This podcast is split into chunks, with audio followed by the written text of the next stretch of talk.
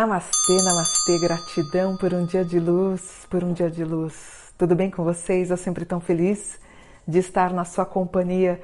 Já se inscreveu no canal? Se inscreve, estamos quase chegando aos 300 mil inscritos. Uma honra você me deixar entrar na sua casa. Gratidão. Vocês pediram muito para mim e eu uh, decidi fazer. Eu estava um pouco relutante em fazer o, o mapa, mas eu vou fazer. Nós vamos ver juntos, tá bom? Da Priscila Vieira Belfort. Nascida no Rio de Janeiro, dia 5 de dezembro de 74, ela era uma funcionária pública e também era uma universitária. Ela trabalhava na Secretaria Municipal de Esportes e Lazer no centro do Rio de Janeiro. No dia 9 de janeiro de 2004, ela desapareceu depois de sair do trabalho para almoçar. E até hoje ninguém sabe do seu paradeiro. Portanto, no dia 9 de janeiro de 2004, aos 29 anos, Priscila acordou indisposta e resolveu pegar uma carona com a mãe, com a Jovita, até o trabalho. E a Priscila só foi trabalhar por insistência da mãe. Aí ela entrou no trabalho, saiu horas mais tarde, sozinha, e avisou os colegas que ia almoçar. Nunca mais ninguém viu Priscila. Priscila trabalhava no centro em uma época que os sequestros estavam em alta. Embora a polícia trabalhe com a hipótese de homicídio e não de sequestro, já que nunca houve pedido de resgate, a família, inclusive o Vitor, o irmão, Vitor Belfort, acredita que Priscila esteja viva.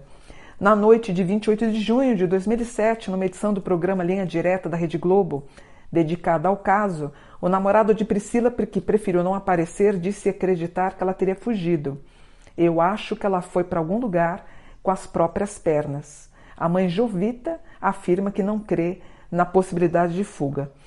E no dia 8 de agosto de 2007, 41 dias depois da exibição do programa Linha Direta sobre o caso, uma mulher de 27 anos se entregou ao Ministério Público alegando que estaria sendo ameaçada de morte.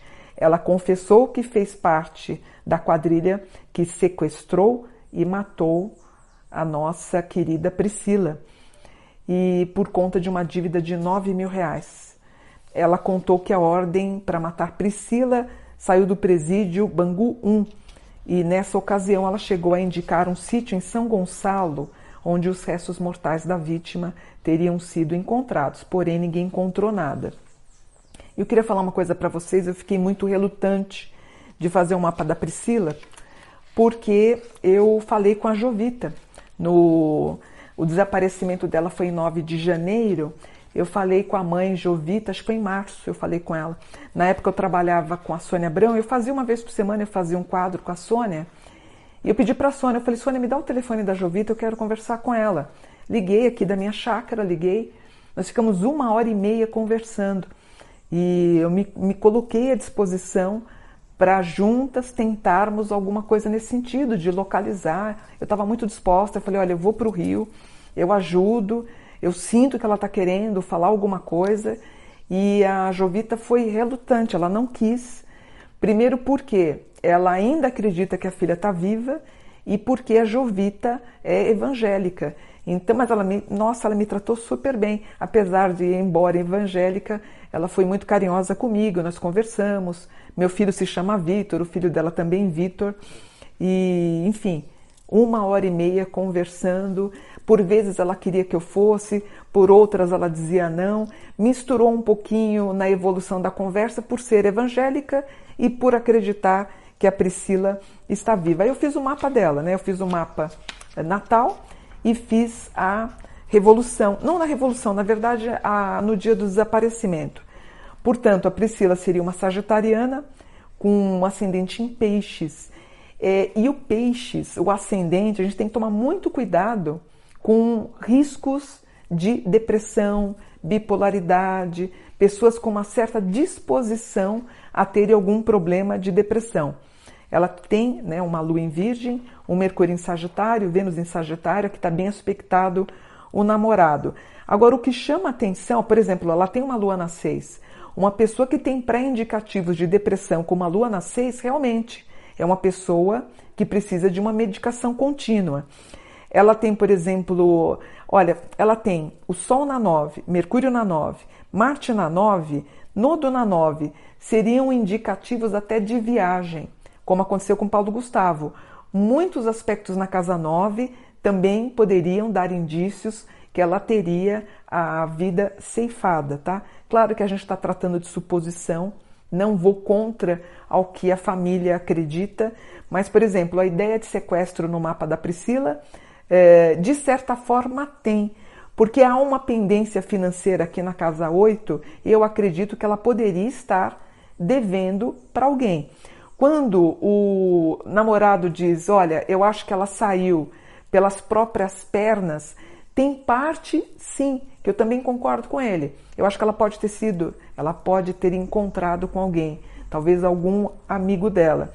E outra coisa, a ideia de algo num sítio, como eu falo aqui para vocês na, na, na, apresentação, ela fecha o mapa com essa resposta aqui.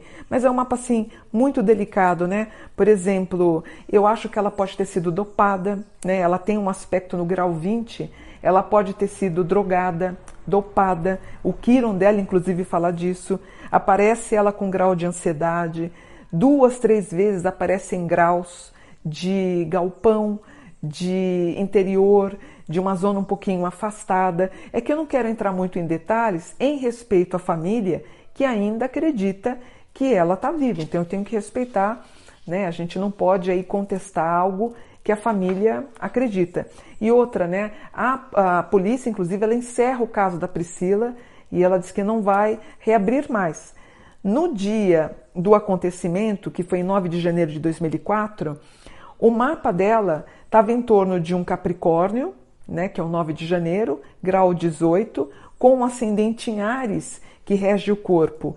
E eu tenho aqui um grau um pouquinho delicado, geralmente o grau 4, 5 e 6 pode ter esse, essa preocupação de ela, não é motivada por algo que ela estivesse tomando, ela podia estar em certo grau de torpor e isso facilitaria eh, não, não o encontro da pessoa, mas alguém é, chamá-la para conversar e ela talvez sem reação tivesse sido levada a um outro lugar. Eu vejo aqui inocente o namorado, que não tem nada a ver, mas o mapa do evento, no dia 9 de janeiro de 2004, trata de algo e um volume financeiro que eu concordo, que ela poderia estar devendo, eh, não digo que foi um sequestro, mas que ela poderia estar devendo alguém e alguém querendo esse recebimento. Não digo que teve ligação com droga, mas talvez com alguma medicação um pouco mais pesada, tá? Então aqui eu tenho a preocupação da mãe, e, e, e, porque assim, ó, eu tenho na casa 5, eu tenho um grau que ele fala de acompanhamento de outras pessoas. Então essas pessoas levaram realmente ela para conversar em outro lugar, mas não chega a ser um sequestro. E eu acho que sim, como disse o namorado, que ela, te, ela foi caminhando para algum lugar, ela foi a algum lugar e a partir daí ela não quis mais voltar. Inclusive eu senti até uma certa mágoa do namorado, né? Então, como eu falo para vocês, ela tem graus um pouco baixos, isso me dá indicativo de uma pessoa com uma predisposição a uma depressão. Geralmente, quando eu, eu vejo o mapa com graus muito baixos ou repetitivos, eu já de cara pergunto: você toma algum remédio contínuo? É uma pessoa que ela tem, ela tem às vezes, é, por conta da ação medicamentosa, ela tem, ela tem uma ação mais demorada, ela tem uma resposta mais demorada. E o mapa dela, nesse sentido, é bem claro. É, eu acho que ela sim poderia ter sido localizada. Entendo que a dona Jovita não quis me ajuda na época, mas eu acho que quando eu ofereci ajuda, sentindo intuitivamente ou é, espiritualmente um chamamento dela, eu acho que a gente poderia ter descoberto alguma coisa. Passado tantos anos, acredito que a mãe, inclusive, talvez ela não queira tocar nesse assunto é, é muito difícil porque eu acabo ficando num pouco de saia justa, porque é, eu sinto a mãe presa numa situação de como se ela tivesse falado para mim: eu não quero descobrir a verdade. É como se ela quisesse deixar a filha num altar. Então, quem sou eu para me aprofundar nesse mapa? Então, na verdade, eu estou gravando esse mapa sem me aprofundar muito, para dizer que, em respeito à família, eu estou falando tudo muito de forma subliminar, em respeito à família, que acredita que a filha está viva e, eu, e eu me empenho em dizer que vou torcer para que ela esteja assim, apesar que é uma chance remota. Em respeito à família, eu só posso desejar que a Priscila esteja em paz, que é fato que a gente pode conseguir através do dia. Por exemplo, seja lá onde ela estiver, ela tem um aspecto, por exemplo, um, deixa eu ver, ela tem um nodo na 2, a Lilith na 3. Por exemplo, ela tem um nodo na 2 que tem referências financeiras, uma Lilith na 3 que fala de sexualidade, um Plutão na 9, um Netuno na 11, um Urano na 11, o Saturno na 4. Seja, seja aonde ela estiver, eu só queria dizer que ela está em paz. Então é isso que eu quero passar para vocês, né? É muito delicado, claro que preocupa um Marte ascendendo no dia, claro que preocupa. Quem entende de astrologia entende o que eu estou falando, mas os meus votos de paz no coração e com, o maior dos meus desejos, que ela um dia bata na porta da mãe e diga: Mãe, eu voltei.